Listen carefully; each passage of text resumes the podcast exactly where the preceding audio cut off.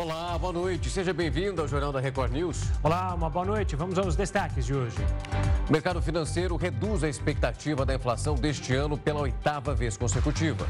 O ministro dos Transportes, Renan Filho, espera que o governo realize ao menos 35 leilões no setor até 2026. O número de internações por infarto em homens e mulheres aumenta mais de 150% no Brasil entre 2008 e 2022. Peru declara emergência de saúde pública por causa do surto de Síndrome de Guillain-Barré. Começa amanhã na Lituânia a reunião da cúpula da Organização do Tratado do Atlântico Norte em meio a forte tensão internacional. E ainda, nível de gelo no mar da Antártica atinge o menor nível da história. A Organização das Nações Unidas aponta um registro 17% abaixo da média na região.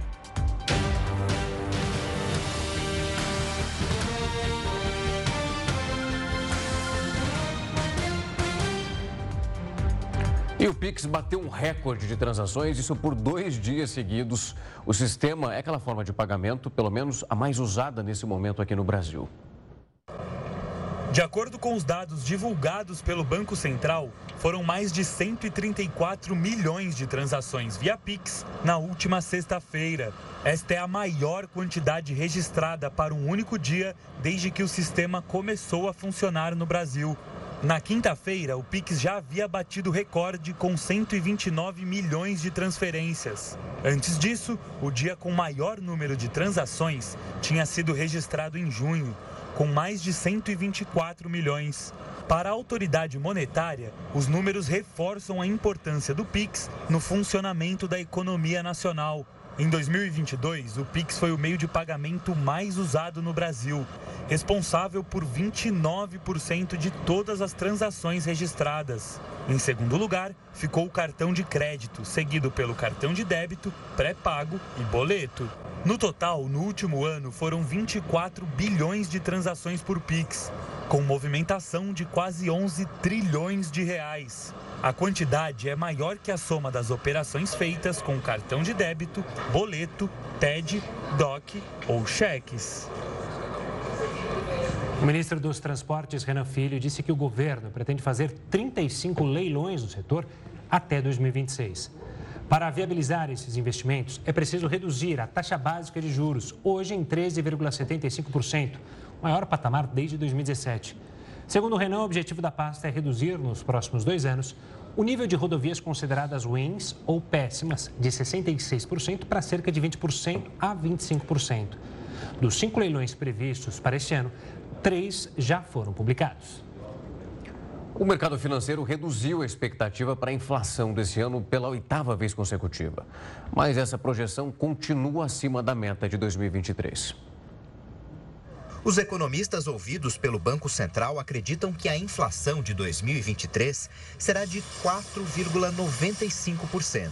A expectativa é uma redução com relação à semana passada, quando previam que o índice terminaria o ano em 4,98%. Esta é a oitava vez seguida que a projeção publicada no Boletim Focus cai. Apesar das recentes quedas, a expectativa continua acima da meta da inflação para este ano, estabelecida em 3,25%, com tolerância de 1,5 ponto percentual para mais ou para menos. Caso o cenário se confirme, será o terceiro ano consecutivo que o IPCA fica acima do teto da meta. Para controlar a inflação, o principal instrumento usado pelo Banco Central é a taxa básica de juros, a Selic. Atualmente ela está em 13,70 45% ao ano. Os economistas mantiveram a previsão de que o índice termine 2023 em 12%. Para 2024, a expectativa é de que a Selic fique em 9,5%. Com relação ao PIB, a expectativa se manteve para um crescimento econômico de 2,19% este ano. A projeção do dólar também ficou a mesma pela terceira semana consecutiva. O mercado acredita que a moeda americana termine o ano sendo cotada a R$ 5,00. E quem vai nos explicar melhor os motivos por trás dessa nova redução na expectativa de inflação é o economista e estrategista financeiro Gustavo Cruz. Boa noite, Gustavo. Obrigado pela participação aqui conosco. A expectativa de uma inflação menor, mas ainda não dentro da meta. Dá tempo dessa expectativa chegar a, no, no meio da meta ou você acredita que de fato a gente vai mais uma vez ficar acima da meta? Uma boa noite para todos. Eu acredito que bem no centro da meta de 3,25 parece muito improvável. Chegar próximo ao teto da meta, ao limite superior, aí já é algo que a gente pode realmente chegar bem próximo, dependendo de como acontecer esse restante do segundo semestre, que a gente está acabando de começar. Então, se o câmbio continuar mais valorizado do que o esperado, se a gente continuar tendo preços de commodities mais baixos do que o esperado, de combustíveis, como vocês colocaram nas imagens, isso pode favorecer uma convergência da inflação para patamares menores. Lembrando que agora a gente sempre acompanha a inflação em 12 meses e a gente vai passar por aquele momento que a gente vai considerar os, os 12 meses com base naquele período que teve as reduções nos preços de combustíveis, do ano passado, os preços de alguns impostos foram retirados pelo governo federal, então por isso a gente vai fazer um vale no, no meio do ano em termos de inflação. Lá para agosto, a gente volta a subir de novo a, a inflação por conta dos 12 meses que ela mensurava. Gustavo, boa noite. Quando a gente olha de fato para essa expectativa, a gente também acompanha os últimos, os últimos, boletins que foram divulgados e sobre a expectativa de corte da taxa de juros para que a gente consiga ter uma mudança nesse panorama. Se isso não ocorrer, a expectativa é que aconteça, pelo menos já no próximo, na próxima reunião a gente está dentro ali desse aguardo. Mas se isso não acontecer, o quanto essa expectativa pode ser embaralhada por pelo menos mais esses 45 dias sendo ali naquela taxa? É, caso você tenha uma manutenção de juros, a leitura do mercado é que o Banco Central está sendo muito assertivo, está sendo muito cauteloso em iniciar esse ciclo de corte de juros. As expectativas de inflação provavelmente cairiam bastante ou teriam um reajuste para baixo. Isso pode fazer com que, com base nessas expectativas de inflação mais baixa, um pouco dessa inflação de hoje seja reduzida. Mas é bom lembrar que essas decisões do Banco Central elas não são instantâneas. Portanto, deixar a taxa de juros por mais 45 dias em 3,75 não é que vai fazer uma grande diferença no mês de agosto, por exemplo. Ela vai fazer uma grande diferença nas expectativas para alguns trimestres adiante. Por isso que o mercado está pedindo para que ele comece logo o ciclo de corte de juros. Não é para dar grandes condições econômicas para 2023, já é visando 2024 em diante. Gustavo, vamos falar de quanto o fator político está pesando nessas expectativas do mercado financeiro. A gente teve na semana passada a aprovação da reforma tributária na Câmara, a discussão agora vai para o Senado. O quanto o andamento dessa aprovação pode fazer com que o mercado se anime ou se desanime? Pode fazer com que o mercado se anime bastante ao longo do segundo semestre. É uma reforma que a gente está há décadas discutindo durante os dois últimos governos teve, tivemos momentos que pareciam que emplacariam a reforma tributária, seja com Michel Temer, seja com Jair Bolsonaro. Portanto, já faz um tempo que essa discussão está madura e já faz um tempo que se cria-se uma expectativa de um cenário melhor. A reforma tributária ela não cria no, também no dia seguinte um Brasil totalmente incorporado com essas novas regras, já refletindo esses ganhos da nova regra. Mas você, ao fazer planos de longo prazo, seja uma empresa, seja um empresário, você sim considera que as coisas, as condições econômicas em termos de pagamento de tributos serão bem mais fáceis, você terá menos risco com base na, no pagamento de tributos. Hoje em dia o Brasil está em 184 de 190 países na questão pagamento de tributos, ou seja, lá na lanterna praticamente o mercado inteiro, seja Brasil, seja exterior, considera que é bem difícil é, trabalhar aqui, empreender aqui por conta do pagamento de tributos. Então, voltando à questão inicial, acredito que a reforma tributária favoreça o cenário, faça com que as casas projetem cenários mais positivos no longo prazo. Eu entendo que o fator político ele postergou esse início de corte de juros, porque ao fazer críticas direto ao Banco Central, ao ter uma regra fiscal nova que foi discutida durante todo o primeiro semestre e a gente voltou do Senado para a Câmara, então nem que está totalmente definida a gente pode garantir. Então, todo esse contexto político um pouco mais conturbado, um pouco mais lento, atrapalhou um pouco o início do ciclo de cortes de juros. Gustavo, quando a gente olha para esse panorama e para essas possíveis aprovações, como vocês estavam comentando, agora o texto passa para o Senado, nós temos ali também o que foi embasado e fortalecido pelo arcabouço e as discussões que já foram feitas. Quando a gente olha para essas expectativas, que a gente está debatendo aqui desde o início da entrevista, caso as aprovações não aconteçam, assim como espera o governo federal, a gente também vai precisar reavaliar essas porcentagens, olhando até para a quantidade do que foi já divulgado em expectativa do PIB, porque automaticamente uma coisa vai se entrelaçando à outra e também os números finais até o final do ano. Perfeito, eu entendo que as expectativas hoje incorporam que a gente vai ter um arcabouço fiscal aprovado e uma reforma tributária aprovada no Senado. As próprias declarações dos senadores vão nessa direção. A dúvida é o quanto vai ser desidratada, se vão ter mais casos especiais para pagamentos de tributos, mas aí eu acredito que seriam modificações em setores, em empresas listadas ou que emitem dívida a mercado, como que elas seriam afetadas, não tanto no contexto do Brasil como um todo, do país tendo benefícios da reforma. Portanto, sobre esses aspectos eu vejo dessa direção. Sobre o aspecto do PIB, eu acredito que a gente possa ter uma nova onda de revisões no final de agosto, no, no final de julho e no começo de agosto. Por quê? As empresas brasileiras listadas em bolsas, em bolsa, elas têm que divulgar seus balanços trimestrais do segundo trimestre a partir de agora e geralmente dão grande antecipada do que vai acontecer, do que vai ser mostrado pelo IBGE sobre o segundo semestre, que acontece só mais adiante, só lá no final no começo de setembro sobre o que aconteceu no segundo TRI. Então a gente é sempre bem defasado para saber como a atividade foi. Hoje o número que a gente tem no Boletim Focus de 2019, ele vai muito no que a gente já sabe do primeiro trimestre que acabou de sair no, mês de junho, no mês de julho. Então a gente já tem essa incorporação do que foi visto, imaginando que o resto do ano não tenha nenhum crescimento. Se as empresas começam a mostrar que foi um segundo trimestre forte, os economistas também começam a projetar números até mais altos. Gustavo, eu queria analisar, pedir a sua análise sobre o dólar. O dólar sempre mexe muito com a nossa economia e o quanto que essas perspectivas podem mudar. Uma vez que a gente, no começo lá do ano, imaginava um dólar mais alto, o dólar veio caindo, mas é bom lembrar que o dólar muito baixo também acaba atrapalhando alguns negócios.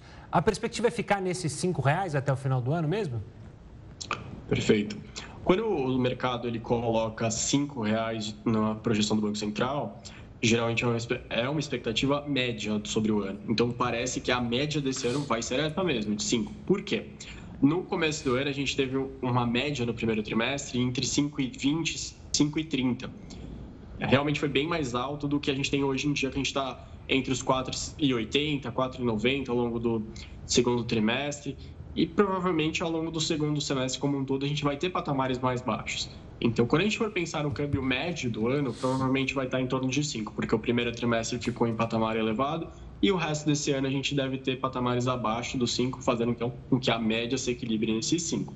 Sobre ser negativo ou positivo, eu acredito que um dos grandes desafios a gente conversa com exportadores, com importadores aqui na RB, geralmente não é tanto o, nível, é mais a previsibilidade. O empresário ele reclama muito que ele está no meio do ano, está no começo do ano, ele não consegue ter certeza do quanto que ele faz de, de nova, novo empreendimento, quanto que ele aloca mais de recursos com base no câmbio que vai ter ao longo do ano, que vai ter no final do ano.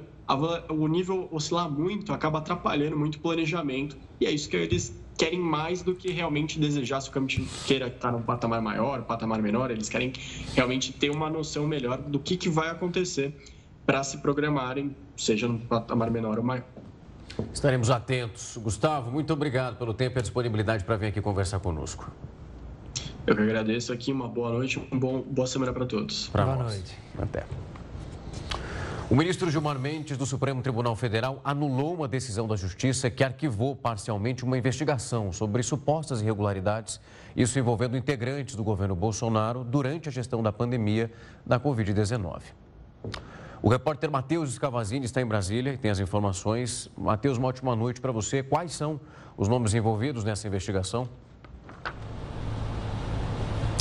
Boa noite para você, Rafael, Gustavo, boa noite a todos. A partir do relatório da Polícia Federal, o ministro Gilmar Mendes determinou que a Procuradoria-Geral da República reavalie se existem indícios de crimes nas condutas desses envolvidos. Entre esses envolvidos está o ex-presidente Jair Bolsonaro, o ex-ministro da Saúde e deputado Eduardo Pazuello, Elcio Franco, ex-número 2 do Ministério da Saúde, Maiara Pinheiro, ex-secretária de Gestão do Trabalho e da Educação na Saúde e Mauro Ribeiro, do Conselho Federal de Medicina. Além desses nomes, também é, consta o ex-secretário de Comunicação, Fábio Weingarten.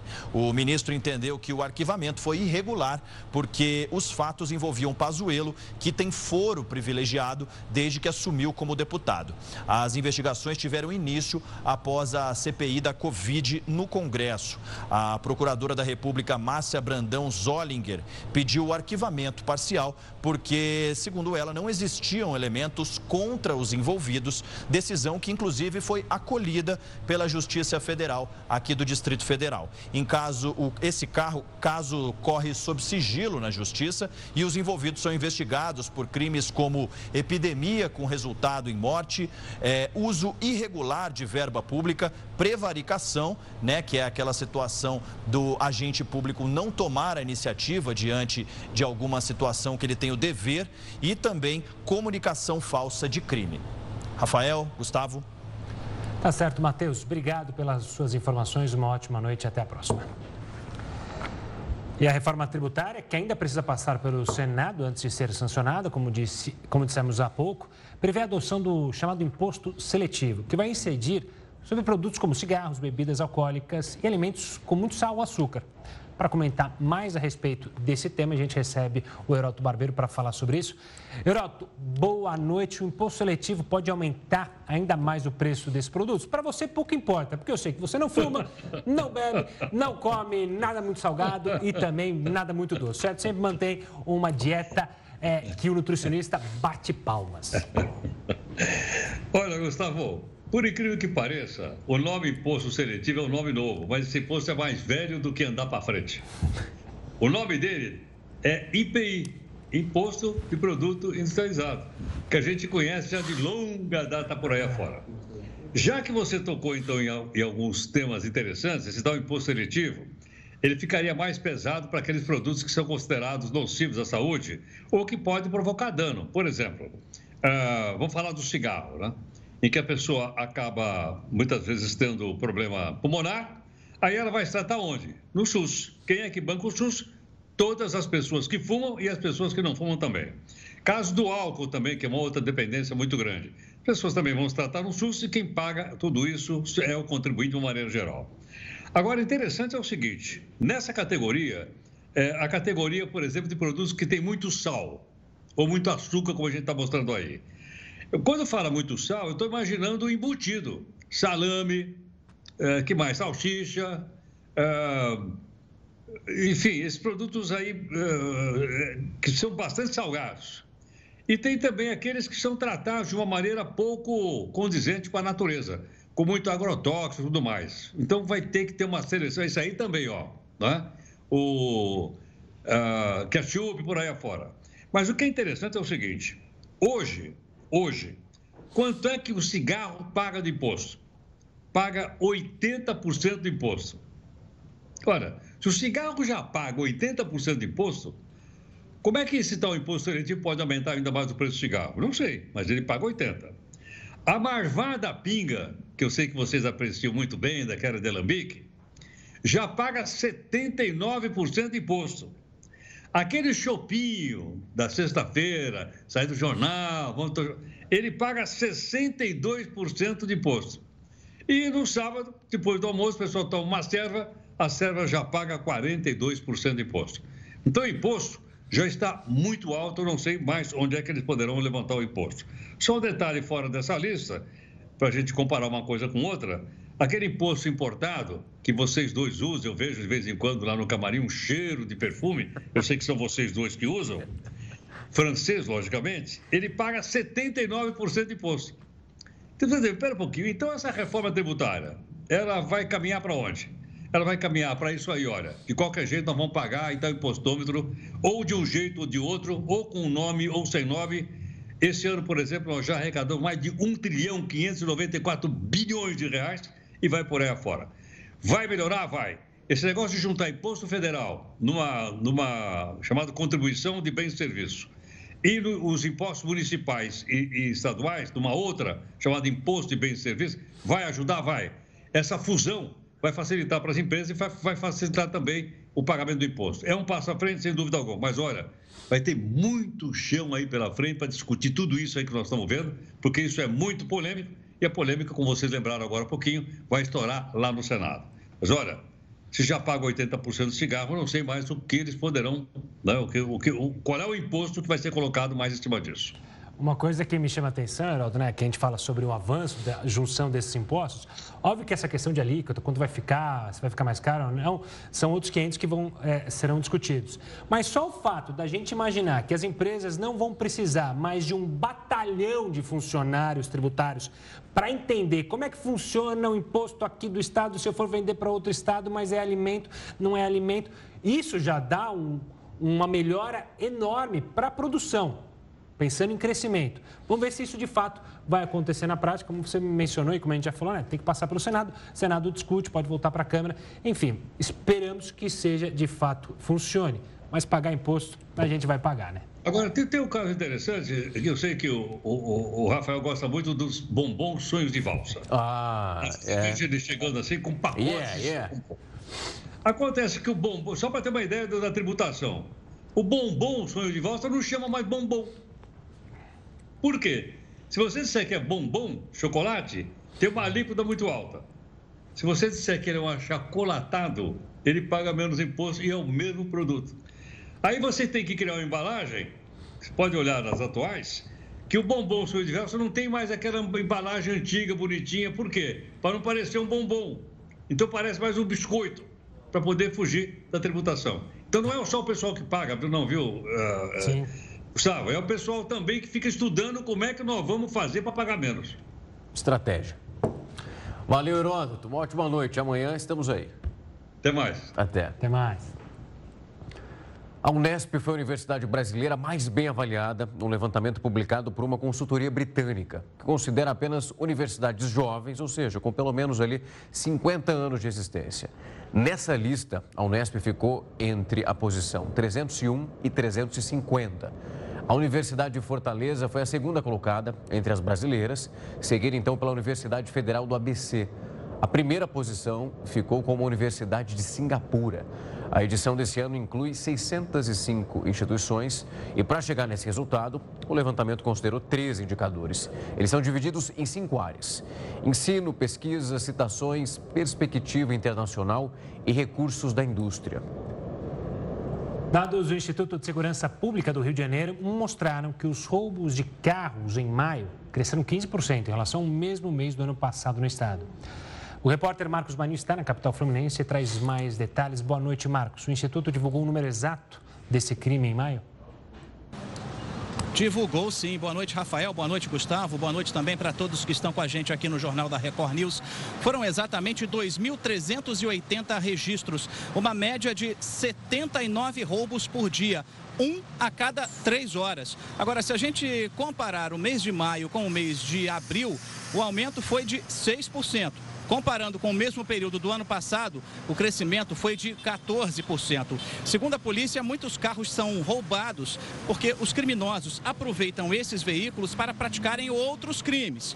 E há também a situação envolvendo os carros de luxo que são roubados para serem utilizados pelos chefes do tráfico, pelos traficantes que circulam pelas comunidades que controlam. Ou seja, é cada vez mais importante manter o seguro do carro em dia os números estão cada vez mais altos. Volto com vocês aí no estúdio. Um avião de reconhecimento espanhol encontrou um barco de pesca com 86 migrantes no Oceano Atlântico. Essa embarcação se encontrava a cerca de 130 quilômetros a sul das Ilhas Canárias, território espanhol no noroeste da África. A porta-voz, então, do salvamento marítimo declarou que apenas uma investigação mais aprofundada é que vai mostrar de onde partiram esses 86 migrantes. A Espanha é uma das principais portas de entrada de imigrantes clandestinos na Europa. E, de acordo com os últimos números do Ministério do Interior, 12.704 migrantes chegaram ao país de maneira irregular, isso desde o primeiro semestre desse ano. O número de internações por infarto em homens e mulheres aumentou mais de 150% no Brasil entre 2008 e 2022.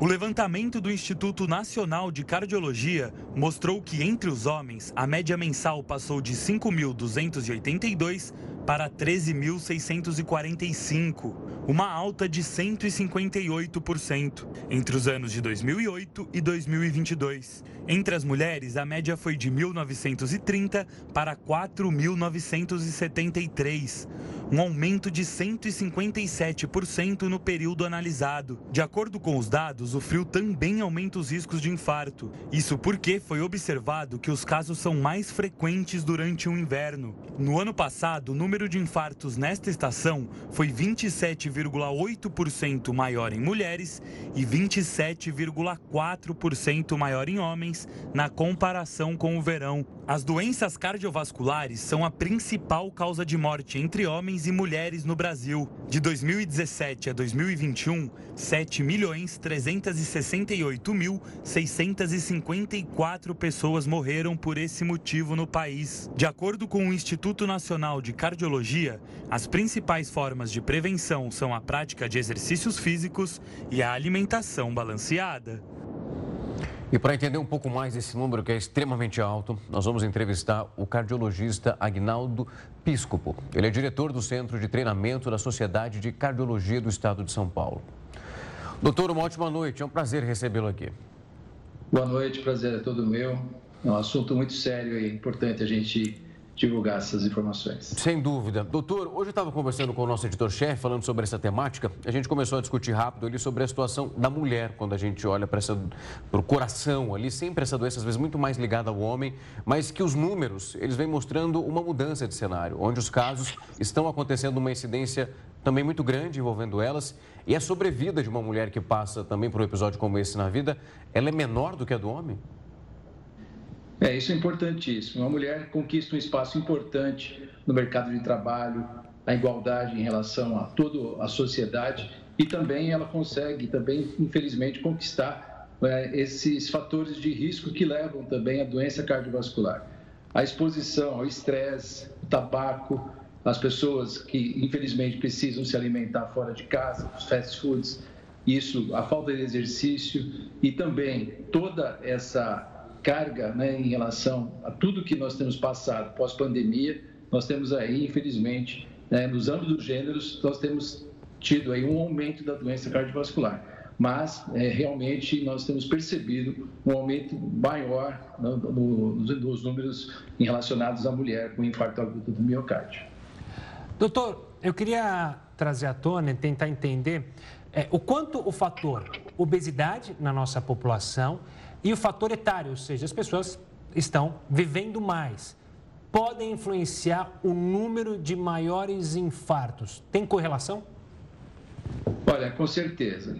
É, viver mais, nós temos mais doença arteriosclerótica, ou seja, nós temos mais é, aquela placa de arteroma na nossa artéria. Com a, nossa, a partir do momento que nós nascemos, nós já desenvolvemos um processo arteriosclerótico.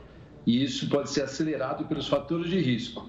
E aí eu enumero o colesterol alto, o tabagismo, o sedentarismo, a hipertensão arterial e o diabetes. E também a história familiar. A história genética é muito importante e ela está muito relacionada à arteriosclerose.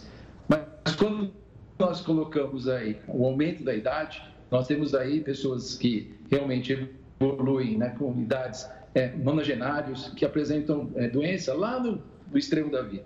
Mas o que nos assusta essa doença ser mais, é, ter sido, aparecer de forma mais dos mais jovens. E isso está relacionado principalmente ao fator de risco. Aí você coloca a obesidade como um fator importante. E ele é realmente um fator importante, pois as pessoas acima do peso, e nós vamos lembrar que praticamente 30% da população aí é, está obesa e mais de 50% da população adulta está com sobrepeso. E isso leva a um aumento da resistência à insulina, com certeza aumenta a incidência de diabetes, aumenta a incidência de hipertensão arterial e esses fatores de risco aumentam e muito a arteriosclerose. Arteriosclerose, para as pessoas entenderem, é uma placa de gordura naquela artéria que irriga o coração.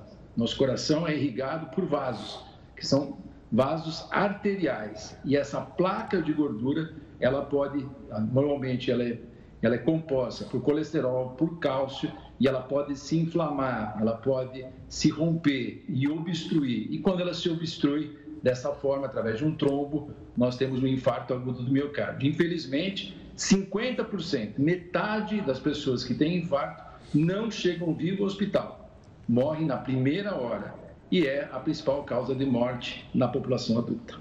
Doutor, eu vou aproveitar esse gancho que o senhor nos deu falando sobre essas pessoas que não conseguem chegar até no hospital. Naquele momento em que alguém passa por uma situação como essa, tão crítica, em casa, há algo que possa ser feito, pelo menos para, de alguma forma, tentar salvar a vida desse ente ou então dessa pessoa que acabou se encontrando numa situação como essa? É, tem que levar para o hospital mais rápido, a gente sabe, mas há alguma atitude que possa ser realizada ali? Olha, isso é fundamental. Eu tenho experiência em resgate, tenho mais 30 anos de emergência em atendimento pré-hospitalar. Na capital é de São Paulo e também no SAMU. E também em sala de emergência. Infelizmente, a maioria das pessoas, elas acabam tendo é, o atraso do atendimento porque existe a negação. A pessoa tem o sintoma característico. É importante que eu vou falar para quem está ouvindo em casa. É dor no peito, irradiada para o braço, pode ser para o esquerdo, para o direito, ou para um, um lado ou outro, pode irradiar aqui para a mandíbula, a dor pode ser em aperto ou queimação, pode vir acompanhada de náuseas, vômitos, suor frio, palidez, a pessoa pode ter uma dor na região epigástrica, que o leigo conhece como a boca do estômago, essa região aqui da região epigástrica. E o que fazer? Primeiro, chamar ajuda. Se você está do lado de alguém numa reunião, se você está dormindo em casa, avise a pessoa que está ao seu lado que você está com dor no peito. Não é normal sentir dor no peito, não é normal acordar com dor no peito. E avise que você pode estar sim tendo um infarto. Ligar o 92 e chamar ajuda. O SAMU deve mandar o recurso adequado. E a gente deve aguardar chegar o SAMU naquele local. Se você estiver sozinho, abra a porta e não, não dirija o próprio carro na busca de ajuda.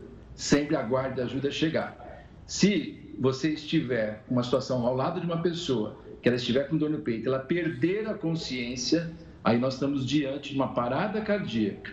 E aí é importantíssimo que o leigo saiba fazer o treino, saiba fazer a ressuscitação cardiopulmonar, que é aquela massagem cardíaca, nós chamamos tecnicamente de compressões torácicas é comprimir o tórax de 100 a 120 compressões por minuto, comprimento de 5 a 6 centímetros de profundidade. Somente com treinamento, e os leigos devem aprender esse ter esse tipo de primeiro socorro, porque é o que vai decidir a vida da pessoa em caso que ela tenha parada cardíaca. E isso pode ocorrer, como eu disse, em metade das pessoas antes de chegar ao hospital, ou seja, na primeira hora. O grande, é, o grande recado é que se você ou alguém tem dor no peito, não espere para buscar ajuda. De preferência, a ajuda vai até você e essa ajuda é com o. E um recado importante para aquela pessoa que não tem alergia ao acetil salicílico, a pessoa que não tem sangramento ativo, o médico do SAMU, através do telefone 192 ou por uma orientação já do seu médico, você pode engolir, mastigar, mastigar e engolir três comprimidos de AS infantil, ou seja, 300 miligramas. Isso aumenta a chance de sobrevida, reduz em até 20% o risco de morte, porque vai conseguir dissolver, vai começar o tratamento do infarto já em casa. Então, para aquela pessoa que não é alérgica ao acetilsalicílico, que é o AS, e aquela pessoa que não tem sangramento ativo, pode seguir a orientação do médico do SAMU ou do seu médico, ou já ter uma orientação prévia em caso de dor no peito, com essas características, em aperto, queimação de início súbito, que você já pode iniciar o tratamento na sua casa, reduzindo a mortalidade, porque nós vamos começar essa luta contra aquele trombo, aquele coágulo que entupiu a artéria. Logicamente, tem que chegar num hospital onde existam médicos treinados e nossa grande missão é abrir essa artéria em tempo viável. Quando o paciente demora a chegar, ele mesmo chegando com vida, ele perde músculo cardíaco e a chance de sobrevida ela vai reduzindo com o passar dos minutos que é perdido no atendimento. Então é importantíssimo o treinamento da equipe médica, fazer o eletrocardiograma o mais rápido possível, de preferência na cena, sendo feito pelo SAMU, e chegando no hospital, receber o tratamento para abrir essa artéria que nós chamamos de reperfusão miocárdica. É ir para o hospital certo, com equipe treinada para reperfundir e o coração voltar sem sequelas. Doutor, recentemente um estudo chamou a atenção, até por um dado curioso, que as temperaturas mais baixas é, têm uma influência no número de infartos. Qual que é a ligação disso e por que, que isso acontece? Olha, esse é um dado muito interessante. Né? Nós estamos no inverno e nosso inverno não é tão rigoroso assim para nós percebermos as pessoas é, infartando mais. Isso é, é nítido no nosso dia a dia. O que nós percebemos é quando a temperatura, e os estudos mostram isso, com temperaturas abaixo de 14 graus, nós aumentamos a incidência de infarto em até 30%, 27%, 30%, dependendo do estudo. É porque nós temos ali, vamos imaginar, quando está com frio, se você olhar para a palma da sua mão, você fica com a mão pálida, a gente fica vasoconstricto. Esses são os fatores. A sua pressão arterial sobe, você tem um aumento da frequência cardíaca. E um dado muito importante: nós temos mais circulação viral, ou seja, mais inflamação. As doenças virais, as doenças bacterianas, que são mais comuns no inverno, elas precipitam inflamação e aquela placa de arteroma localizada lá na artéria do coração, chamada coronária, ela pode se inflamar, obstruir através da formação de um coágulo. Ela se rompe e forma um trombo. E isso está relacionado à obstrução parcial ou total da artéria coronária para o fluxo de, de sangue para o coração, ou seja, dá um stop de fluxo e aí nós temos ali uma isquemia, ou seja, uma falta de sangue do coração e aquele local vai sofrendo e ele vai morrendo com o passar dos minutos. Como eu disse, quanto mais rápido chegar ao hospital, melhor a chance de sobrevida. Tem um estudo, estudo GREAT, que mostra que cada minuto de retardo do atendimento que esse paciente com artéria fechada, o paciente perde 11 dias de vida. Então, é de fundamental importância, e eu volto a reforçar que quem tem dor no peito, de início súbito, em aperto ou queimação, acompanhado de náusea, vômito, sudorese, deve procurar ajuda imediatamente, porque pode estar infartando e a ajuda tem que ser dentro do hospital, de preferência sendo levado pelo serviço de ambulância. Doutor Aguinaldo, ótimos esclarecimentos. A gente, claro, fica tentando ajudar quem está em casa nesse momento a saber lidar com essa situação e não demorar para procurar ajuda, como o senhor disse aqui muito bem. Muito obrigado. Eu que agradeço. Boa noite. Uma boa noite, doutor. Olha, o Peru declarou emergência de saúde pública por causa do surto de síndrome de Guillain-Barré. Até o momento, pelo menos quatro pessoas morreram por conta da doença que afeta o sistema nervoso. A síndrome de Guillain-Barré é uma condição neurológica rara e grave em que o sistema imunológico do corpo ataca o sistema nervoso periférico. Isso resulta em uma inflamação dos nervos, o que leva a fraqueza muscular, formigamento, dormência em alguns casos mais graves, até a paralisia. Embora a causa exata ainda seja desconhecida, a síndrome de Guillain-Barré muitas vezes está associada a infecções virais anteriores. Dois terços dos casos eles têm uma infecção viral ou bacteriana precedente. Ou seja, duas a três semanas antes, uma média, o indivíduo tem sintomas ou de infecção do trato respiratório, é, superior ou inferior, ou seja, tem uma dor de garganta, uma amidalite, uma pneumonia, uma traqueobronquite, pode ter fenômenos gastrointestinais também, tem uma diarreia causada por vírus ou bactérias. Os sintomas mais comuns da doença costumam ser os motores. Na maioria dos casos, começa pelos pés e sobe para as pernas e depois atinge os braços. O tratamento da doença vai depender da situação clínica de cada paciente. Em alguns casos, a pessoa pode ter paralisia da musculatura respiratória e alterações do ritmo cardíaco. Geralmente, o tratamento é feito com imunoglobina ou plasmaferese, que é o tratamento que remove e substitui o plasma sanguíneo do paciente. É, existem duas formas formas de tratamento que elas são equivalentes em eficácia, baseado em estudos randomizados. Tem a imunoglobulina humana endovenosa, Uh, e tem a plasmaférese. A imunoglobulina nada mais é do que um, um pool de, de, de, substâncias extraídas do sangue que são infundidas no paciente. E a plasmaférese seria uma, uma espécie de filtração desse plasma, tirando as substâncias que seriam agressoras ao nervo periférico. Neste domingo, o governo peruano declarou a emergência nacional de saúde por 90 dias devido ao surto incomum de casos, após a morte de quatro pessoas por essa doença. A emergência abrange as 25 regiões do país. E as vendas de eletrônicos crescem 13%, isso no primeiro trimestre do ano, só que o setor ainda está sofrendo com juros lá em cima. O Jornal da Record News volta já. O presidente dos Estados Unidos, Joe Biden, se reuniu com o primeiro-ministro britânico Rishi Sunak durante uma breve escala diplomática em Londres. Além disso, líderes dos países membros da OTAN se encontraram na véspera da cúpula da organização sobre a guerra na Ucrânia. O chefe de Estado americano foi recebido por Sunak na entrada da residência oficial em Down Street. Sorridentes, os dois apertaram as mãos diante de muitos jornalistas. Mas o encontro durou apenas 45 minutos.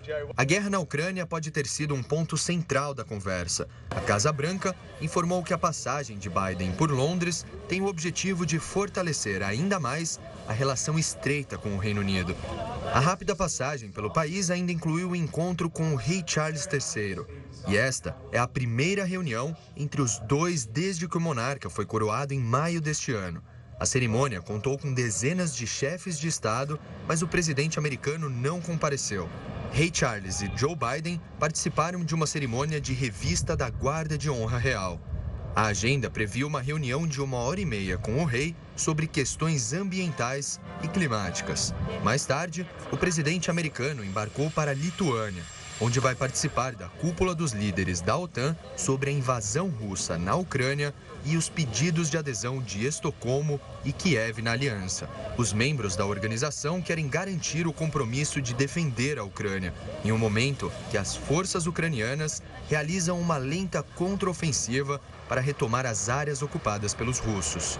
Para Kiev, é crucial estar sob a proteção da OTAN para impedir Moscou de lançar novas ofensivas e exige, juntamente com os países do leste europeu, que a aliança estabeleça um roteiro claro nesses dois dias de cúpula.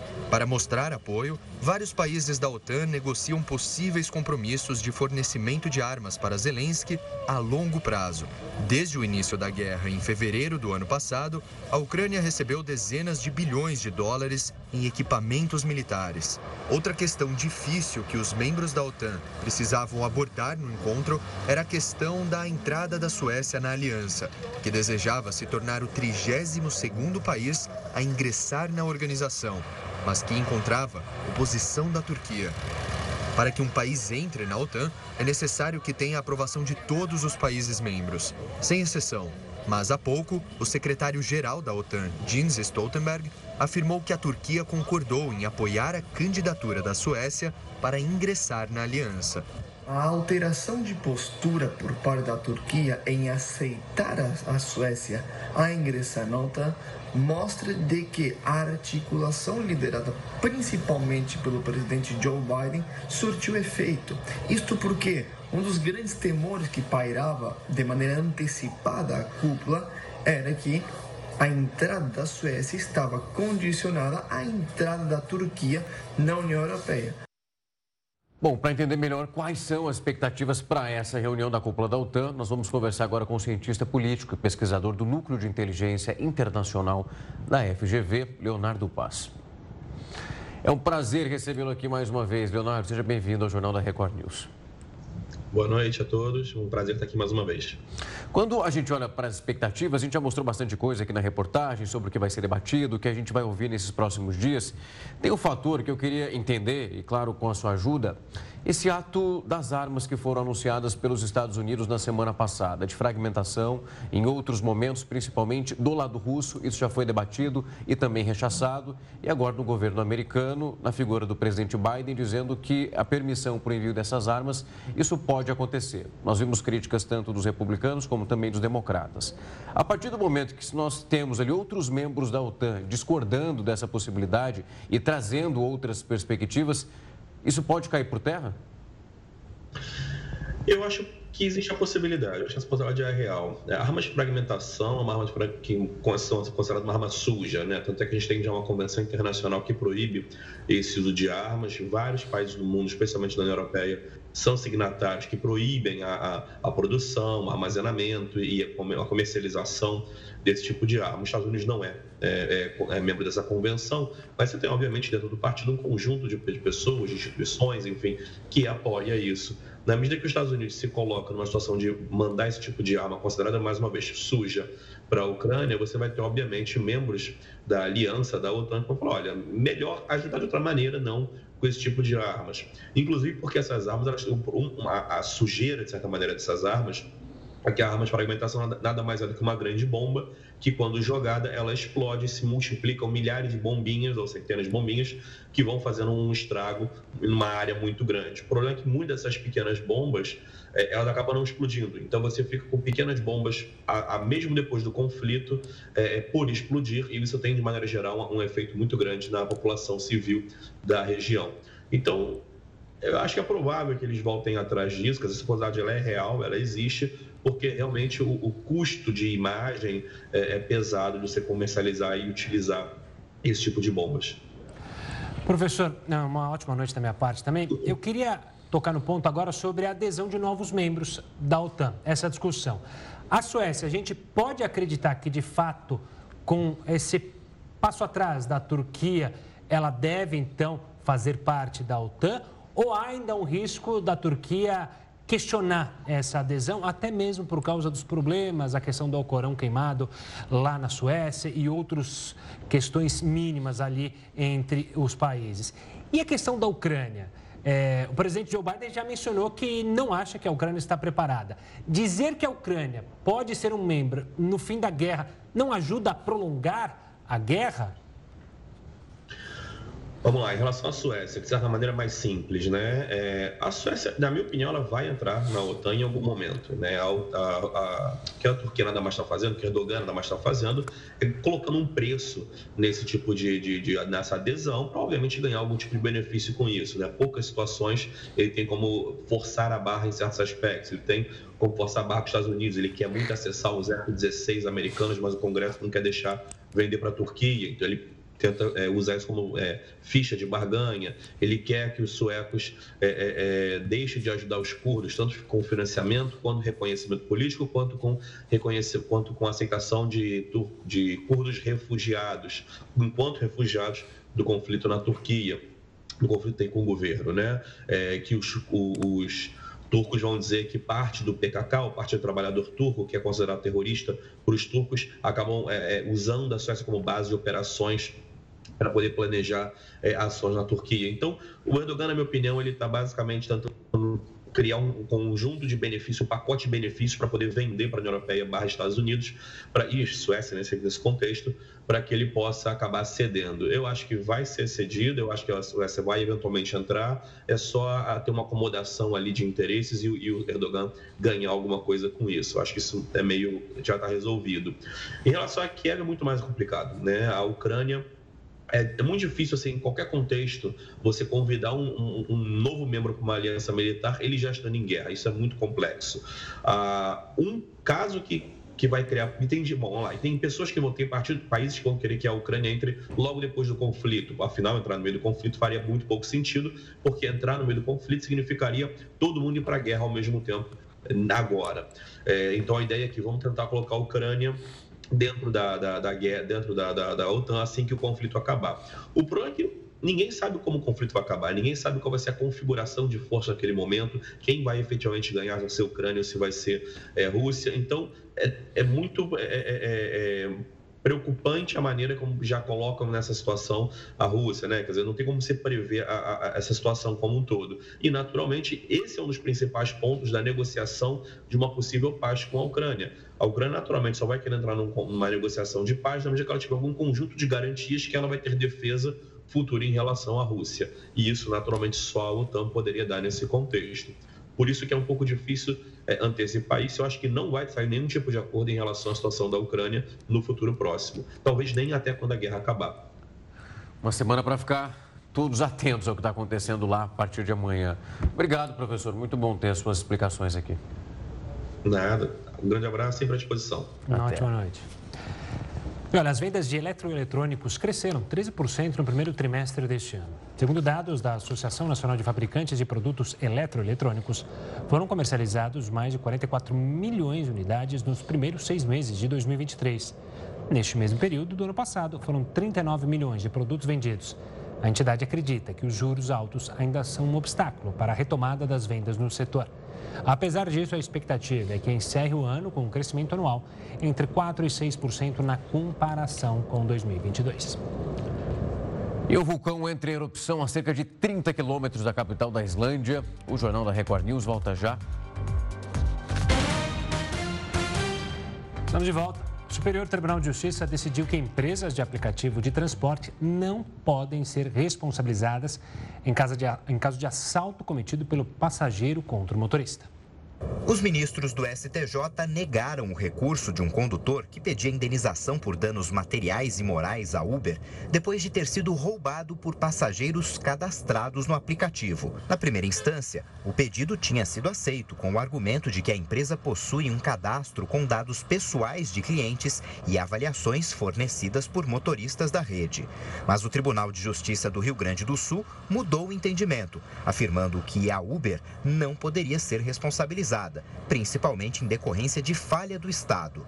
No recurso, o motorista disse que houve negligência quanto à fiscalização dos perfis dos usuários cadastrados na plataforma. O relator, ministro Moura Ribeiro, disse que não é possível atribuir responsabilidade civil à Uber, porque não há qualquer relação de subordinação desses profissionais em relação à empresa. O ministro ainda lembrou que tanto o STJ quanto o STF definiram que a companhia é responsável pelo gerenciamento da plataforma e cadastro dos passageiros e motoristas, sem qualquer tipo de vínculo empregatício. Por isso, a corte entendeu que não está no campo de atuação da Uber a fiscalização do comportamento dos clientes que usam o aplicativo. O magistrado acrescentou que não há relação entre a conduta da empresa e o roubo sofrido pelo motorista. Para ele, o condutor está sujeito ao risco. Alimentos e doces gordurosos alteram nosso cérebro da mesma maneira que as drogas. Um estudo conduzido por cientistas do Instituto Max Planck de pesquisa sobre o metabolismo na Alemanha concluiu que alimentos com alto teor de gordura e açúcar mudam o nosso cérebro. E segundo os pesquisadores, consumirmos, por exemplo, regularmente esse tipo de comida, mesmo uma quantidade que é pequena, o órgão aprende a preferi-las no futuro. A atividade cerebral dos voluntários que participaram desse estudo mostrou um aumento na resposta do sistema dopaminérgico, ligado à motivação e também recompensa. Quando uma pessoa usa drogas, essas substâncias químicas ativam esse mesmo sistema, gerando uma sensação de prazer. E um vulcão entrou em erupção na tarde de segunda-feira na Islândia, cerca de 30 quilômetros da capital do país. A erupção ocorreu por volta da 1h20 da tarde pelo horário de Brasília, a poucos quilômetros de onde ocorreram as últimas erupções na península de Reykjanes em 2021 e 2022. O Serviço de Proteção Civil pediu à população para não se deslocar ao local. As erupções ocorridas até o momento nesta zona são relativamente inofensivas e não causaram danos materiais. E o nível de gelo no Mar da Antártica atinge o menor nível da história. O Jornal da Record News volta já. Estamos de volta. O número de turistas na Itália este ano deve superar o patamar registrado no período anterior à pandemia. De acordo com o Instituto de Estatística do país, entre janeiro e fevereiro, durante o inverno no hemisfério norte, houve alta de mais de 70% na quantidade de visitantes estrangeiros no país. O total representa um aumento de 3,5% em relação a 2019. Para os meses de verão, entre junho e agosto, a Federação Italiana do Turismo estima que 101 milhões de viajantes com origem no exterior passem as férias no território, quase 1% a mais do que em 2019. A massa cada vez maior de turistas interessados em ir para a Itália pode ter relação com a retomada das viagens após a fase mais aguda da Covid-19 e a desvalorização do euro frente ao dólar. O nível de gelo no Mar da Antártica atingiu o menor nível na história. E é o alerta que vem da Organização das Nações Unidas apontou para um registro de 17%, que é abaixo da média na região. Os níveis de gelo no Mar da Antártica atingiram o menor nível da história no mês de junho. O alerta foi feito pela Organização Meteorológica das Nações Unidas, órgão ligado à ONU e que apontou que o mês de junho foi o mais quente já registrado no planeta. Com isso, houve um aumento do derretimento das geleiras. Ainda segundo a Organização das Nações Unidas, o gelo está 17% abaixo da média, o que representa o nível mais baixo desde o início das observações de satélite. A organização disse ainda que o padrão climático chamado de El Ninho, que surgiu recentemente, deve aumentar as temperaturas tanto na Terra quanto nos oceanos, o que pode levar a mais ondas de calor marinhas e temperaturas extremas no planeta. Essa edição do Jornal da Record News vai ficando por aqui. Muito obrigado pela sua companhia. Tenha uma ótima noite. Fique agora com News das 10 com a Nivien Reis. A gente volta amanhã. Tchau, tchau.